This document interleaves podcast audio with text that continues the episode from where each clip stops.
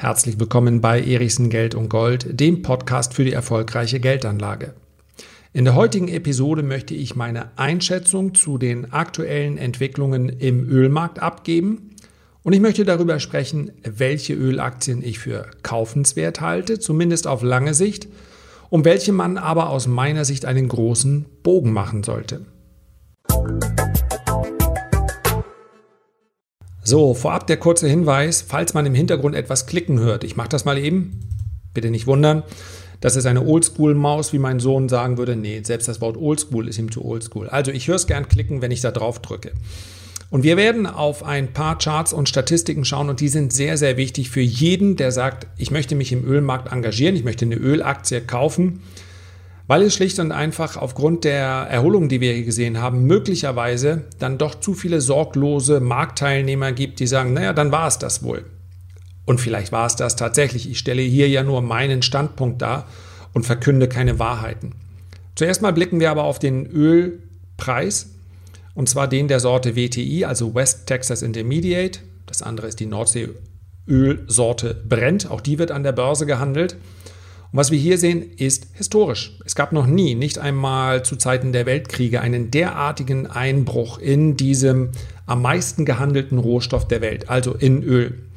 Ende 2019 waren wir da rund bei 80 Dollar, aber selbst im Februar dieses Jahres, ja, vor Corona, es kommt einem ja so vor, als ob hier jetzt eine, gerade eine neue Zeitrechnung beginnen würde, vor Corona handelte der Ölpreis, und da galt er schon als unter Druck, bei 65 Dollar. Wir sind weit, weit entfernt von Höchstständen über 200 Dollar und ich wage mal die wenig mutige These, da werden wir nie wieder hinkommen. Das hängt natürlich auch mit der Energiewende zusammen. Klammer auf, denn dieser Einschub ist ganz wichtig bei all denjenigen, die darüber nachdenken, in Öl zu investieren. Momentan ist der Punkt, an dem wir davon ausgehen dürfen, dass die Welt nicht mehr sondern weniger Öl nur noch verbraucht auf Jahressicht. Momentan rückt der Punkt, wenn wir die, uns die Statistiken, wenn wir uns die Experten anschauen, in die Zukunft. Es gab mal die Annahme, dass wir ein, einen Peak-Verbrauch so Mitte der 20er Jahre, also unserer 20er Jahre sehen würden, so um 2025, 2026.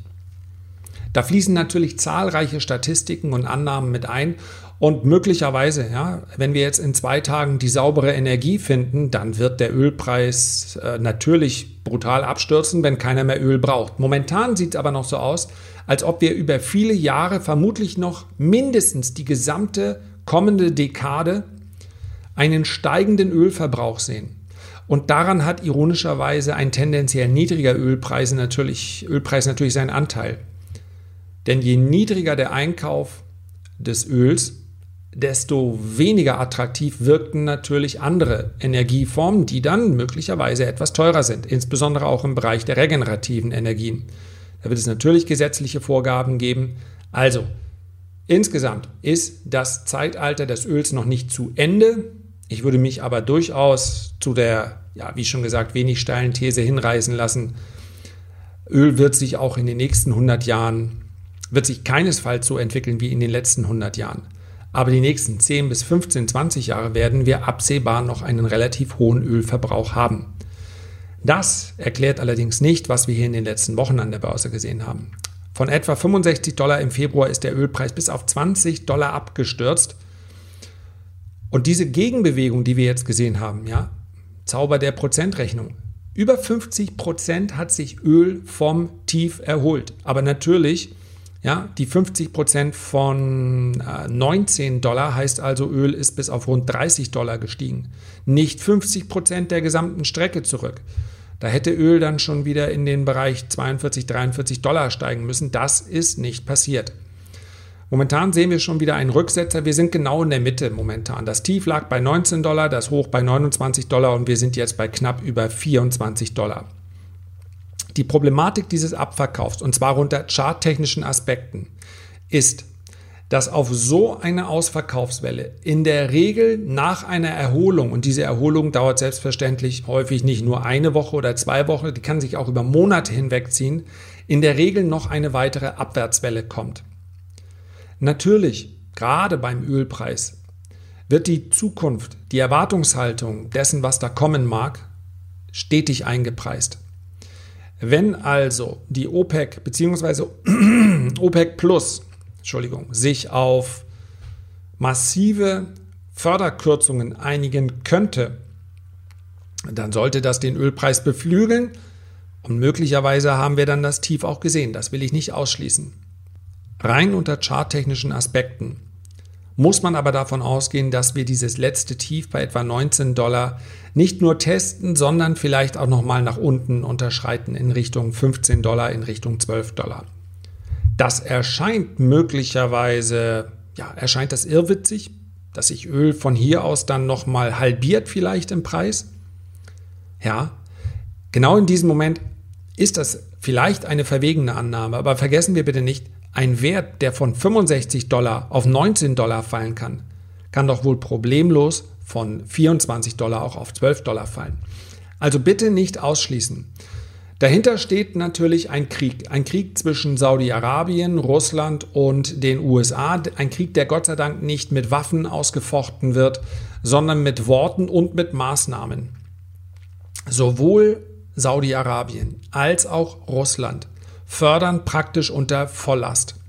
Beide sind gegenseitig sich sehr, sehr uneinig. Also es stehen sich die beiden großen Parteien Russland und Saudi-Arabien in diesem Fall gegenüber.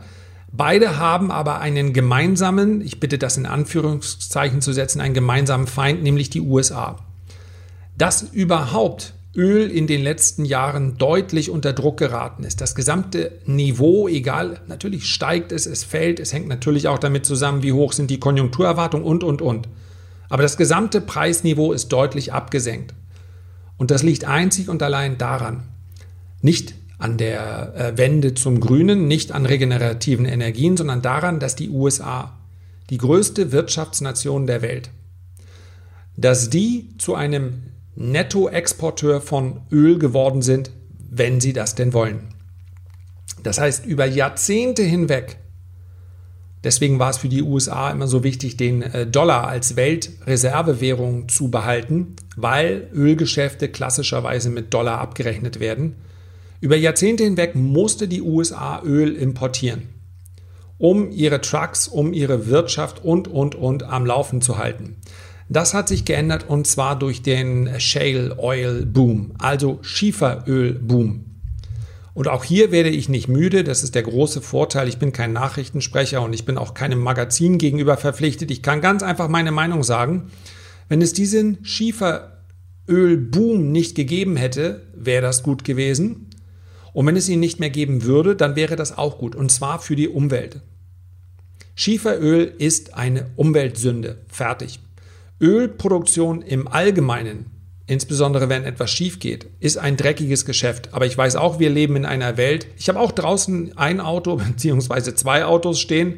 Ich habe eine Ölheizung. Ja, ich verbrauche täglich Energie. Wir alle verbrauchen täglich Ölprodukte. Also uns hier hinzustellen und sagen, die bösen Ölproduzenten, natürlich auch hm, zumindest inkonsequent. Solange wir denn Öl verbrauchen, sollten wir können wir nicht den Finger heben und sagen, nein, nein, nein, so darf das alles nicht sein. So. Das heißt, eine, hier alternative Formen zu finden, ist sicherlich sinnvoll. Schieferöl ist aber nochmal ein weiter Schritt zurück. Ja? Wenn wir uns die Offshore-Förderung anschauen in, äh, in Norwegen, wenn wir uns hochmoderne Ölanlagen ansehen, dann stellen wir fest, es ist immer noch ein schwieriger, für die Umwelt schwieriger Zweig, insbesondere wenn es schief geht. Ja, die Atomenergie ist äh, die sauberste Energie der Welt. Aber es darf eben nicht schief gehen und wir haben das Problem, dass am Ende Brennstoffstäbe übrig bleiben. Die Ölindustrie ist letztendlich gar keine besonders umweltverschmutzende, solange nicht schief geht. Aber es geht zu häufig etwas schief. Bei der Schieferölproduktion muss nicht schief gehen. Die ist von Anfang an eine Umweltsauerei. Also wenn wir hier mal so eine Klassifizierung vornehmen wollen, brauchen wir uns heute nicht so lange mit aufzuhalten. Man sollte es einfach nur wissen. Da werden Chemikalien in den Boden gepresst und dann mit Hilfe von hohem Druck kommt dann Öl wieder raus. Und damit sind die USA zu einem der größten Ölexporteure, wenn sie das denn wollen. Ein Großteil verbrauchen sie selbst der Welt geworden. Und das hat natürlich dieses ähm, zu einem permanenten Überangebot geführt. Der Unterschied allerdings zwischen Schieferöl, dem russischen Gas und dem Erdöl aus Saudi-Arabien ist der Preis. Man nimmt an, dass Saudi-Arabien ein Barrel Öl zu etwa 10 Dollar aus dem Boden rausbekommt. Das heißt also, die werden absolut nicht happy sein bei einem Ölpreis von 24 Dollar, aber sie sind immer noch profitabel. Ja, wir sprechen gleich noch darüber, dass natürlich das Interesse dennoch hoch sein muss. Praktisch der gesamte Staatshaushalt von Saudi-Arabien ist vom Ölpreis abhängig. Natürlich wollen die lieber 40 oder 50 Dollar als 20 oder 15 Dollar, keine Frage. Aber dennoch, sie sind weiter profitabel. Saudi Aramco, größter Ölproduzent der Welt. Russisches Gas ist ähnlich. Auch hier nimmt man an, dass sie auch zu diesen Preisen immer noch profitabel liefern können. Und im Gegensatz zur amerikanischen Industrie ist in Saudi-Arabien und Russland besteht auch gar keine Alternative. Die können nicht einfach aufhören. Das heißt, die werden auf jeden Fall ihr Gas und ihr Öl weiter produzieren, denn sonst haben sie gar keinen oder nur noch einen deutlich geringeren Cashflow auch in die Staatshaushalte. Das wissen natürlich auch die Amerikaner. Der Preis für Schieferöl, damit Schieferöl sich lohnt für den Produzenten, damit jemand was verdient daran, das aus dem Boden zu äh, bekommen, ist gesunken in den letzten Jahren von 55 bis 60 Dollar auf aktuell. Das sind natürlich nur Schätzungen, also ein Mischwert. Bei dem einen Unternehmen ist es mehr, bei dem anderen Unternehmen ist es weniger. Man nimmt an zwischen 45 und 50 Dollar. Auf diesem Niveau ist die Schieferölindustrie komplett komplett ähm, unrentabel. Und das ist natürlich das, was Saudi-Arabien und Russland wieder verbindet, dass sie sagen, naja, wenn die wegfallen, dann wäre das für uns schon von Vorteil. Und damit sind wir auch schon bei einer ganz konkreten Einschätzung, denn ich sagte ja, ich möchte auch sagen, welche Ölaktien können eine Chance bieten und welche vielleicht nicht. Ich denke, dass dieser Streit sich durchaus noch etwas fortsetzen kann und dementsprechend können auch die Ölpreise noch fallen. Ich denke insbesondere, dass wir in der Weltwirtschaft vor einer Rezession stehen, beinahe ungeahnten Ausmaßes. Wir wissen aber, sie wird bedeutend sein. Vielleicht die größte seit dem Zweiten Weltkrieg, vielleicht wird sie auch noch größer, denn auch das habe ich hier an dieser Stelle schon mal gesagt. Während eines Krieges läuft ein Teil zumindest der Wirtschaft noch. Das ist ja derzeit nicht der Fall. Auch das wird den Ölpreis natürlich zusätzlich belasten. Das sind viele Millionen Barrel, die täglich nicht nachgefragt werden aufgrund dieser Rezession. All das spricht für niedrigere Ölpreise. Die Frage ist, wie so ein Deal am Ende aussehen kann. Und ich glaube auch, wenn es den Amerikanern insbesondere unter Donald Trump, Entschuldigung, sehr, sehr schwer fällt, Zugeständnisse zu machen, dann kann das eigentlich nur so funktionieren, dass man sagt, okay, auf Sicht, auf Sicht von einiger Zeit werden wir das Schieferöl, äh, die Schieferölproduktion deutlich drosseln. Dann bleibt nämlich zumindest der gesamte andere Bereich mittelfristig profitabel, denn es gibt große Erdölproduzenten in, auch in den USA, die nicht Schieferöl produzieren oder zumindest nur teilweise. Und wenn man sich darauf einigen könnte, dann glaube ich, hätte man schon eine, äh, eine deutliche deutlich, äh, ein deutlich geringeres Angebot. Damit dürften sich auch Russland und Saudi-Arabien zufrieden geben. Und ich wiederhole nochmal, ich glaube nicht, dass Öl über 200 Dollar steigt. Ich glaube persönlich auch nicht, dass Öl jemals wieder über 100 Dollar steigen wird. Ja, wenn jetzt morgen einer feststellt und dass der äh, Konsum gemischt Öl äh, mit Apfelsaft äh, Krebs heilt, dann ja, dann ändere ich meine Aussage. Aber bis dahin denke ich, Öl wird sich in dem Bereich zwischen ja maximal vielleicht 45 bis 55 oder 60 Dollar erholen, vielleicht auch 5, 6 Dollar tiefer. Da kommen, Russland kommt damit gut zurecht, Saudi-Arabien kommt damit gut zurecht und ein Teil der amerikanischen Ölindustrie kommt damit auch gut zurecht.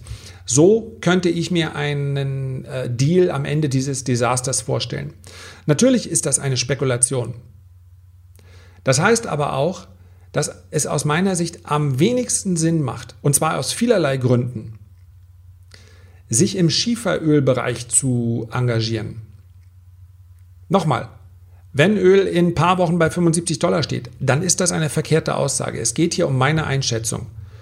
Und es gibt im Schieferölbereich, es gibt einige Unternehmen, die haben auch Schieferöl, wie beispielsweise ExxonMobil. Und es gibt einige, die sind fast ausschließlich im Schieferölbereich tätig, wie etwa die Occidental Petroleum, die der ein oder andere kennt, weil Warren Buffett da auch investiert, nicht nur war, sondern ist, aber auch über 80 Prozent hinten. Das sind Unternehmen, andere vielleicht wie Whiting Petroleum, also es gibt einige mehr.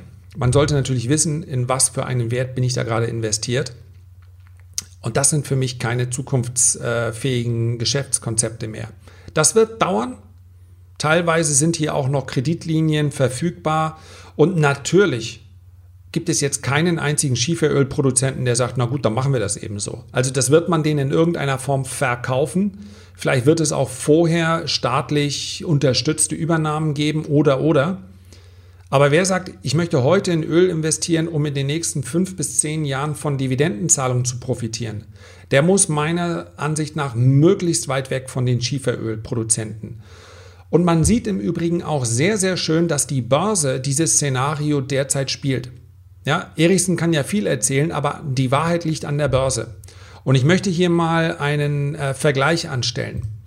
Wenn wir uns, jetzt kommt das angesagte äh, Klicken, wenn wir uns eine Aktie wie Royal Dutch Shell anschauen, ja, ähm, britisch-niederländisches Unternehmen, und wir gucken uns die Entwicklung in den letzten Wochen an. Vom Tief aus, da war die Aktie unter 20 Dollar, steht sie bei, äh, war sie im Hoch bei fast 38 Dollar, also hat fast 80 Prozent vom Tief zugelegt. Royal Dutch Shell, fast 80 Prozent vom Tief. Dass Ölaktien mit einem gewissen Hebel auf den Ölpreis handeln, ist im Übrigen nicht ungewöhnlich. Demgegenüber schauen wir uns eine, ja, bei vielen Anlegern sehr, sehr beliebte Exxon an.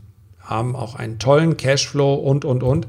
Aber es ist eine Aktie, die teilweise auch im Schieferölbereich ist. Und daher wundert es mich zumindest nicht, dass die Aktie von äh, Exxon im Tief bei ja, rund 30 Dollar war und ich zeichne es gerade mal im Hintergrund ein und im Hoch bei äh, 43 Dollar. Das heißt also, der Anstieg, ja, der Zwischenanstieg betrug hier keine 70, 75 Prozent, sondern der Anstieg lag nur bei rund 35 Prozent, weniger als die Hälfte. Das ist für mich der Grund, weil Exxon teilweise in Schieferöl ist und weil ich glaube, dass man Schieferöl jetzt verkauft. Es wäre schlicht und einfach die bessere, die doppelt so gute Entscheidung gewesen, sich eine Royal Dutch Shell oder auch eine äh, BP zu kaufen. Ebenfalls sehr, sehr stark gewesen. Also British Petrol, ein, ähm, das größte britische Ölunternehmen, weltweit vertreten. Äh, suchen nicht in Großbritannien nach Öl, das nur mal nebenbei. Wenn dann äh, offshore, aber ich glaube nur in kleinerem Umfang. Und dann nehmen wir mal ein reines Schieferölunternehmen wie Occidental Petroleum. Und da sehen wir das Tief bei äh, etwa 9,30 Dollar. Und wir sehen ein, ein Hoch bei etwa 14 Dollar. Das heißt also, ja, die Erholung war 35, 40. 40 Prozent, schon nicht schlecht. Dazu muss man allerdings sagen, die Aktie stand im August bzw. Juli letzten Jahres bei 88 Dollar und jetzt steht sie bei 13 Dollar. Ja, im Tief 90 Prozent verloren. Also, ich fasse zusammen. Aus meiner Sicht ist die Ölindustrie für spekulative Anleger eine interessante, insbesondere wenn wir jetzt nochmal einen Rücksetzer sehen. Persönlich bin ich bei langfristigen Anlagen, gehe ich einfach in Tranchen vor. Das heißt, ich habe Royal Dutch Shell beispielsweise mal zu früh gekauft und dann nochmal im Tief gekauft. Ich bin über diese beiden Positionen jetzt in etwa auf dem äh, Break-Even, werde aber und ich hatte auch einige spekulative Positionen, diese spekulativen Positionen wieder verkaufen, beziehungsweise habe sie schon verkauft. Weil ich glaube, wir sehen nochmal einen Rücksetzer, weil auch diese Erholung dann nochmal enden wird. Und langfristig macht es aus meiner Sicht keinen Sinn, sich genau jetzt die Aktien anzusehen, die am stärksten gefallen sind. Ich will nicht ausschließen, dass die in den nächsten Wochen sich auch nochmal erholen, aber Schieferöl ist aus meiner Sicht tot. Entweder weil der Preis niedrig bleibt, unterhalb von 40, 45 Dollar werden wir in den nächsten Monaten eine Unternehmenspleite aus diesem Sektor nach dem anderen sehen. Oder und, Schrägstrich, weil das eine, weil das Teil vielleicht des Dealwirts, dass man sagt, okay, dann lassen wir das mit dem Schieferöl eben, aber dafür einigen wir uns wieder auf einen höheren Ölpreis. Was haltet ihr davon? Klingt so gar nicht nach Donald Trump, das gebe ich offen zu. Wir werden sehen, wie die Zukunft aussieht. Meinen Standpunkt kennt ihr jetzt. Herzlichen Dank für deine Aufmerksamkeit. Ich freue mich, wenn wir uns beim nächsten Mal wiederhören und ich freue mich, wenn du dir die Zeit nimmst, ein Feedback oder einen Kommentar zu hinterlassen, zumindest dann, wenn du dir diesen Podcast über iTunes anhörst. Herzlichen Dank, bis zum nächsten Mal, dein Lars.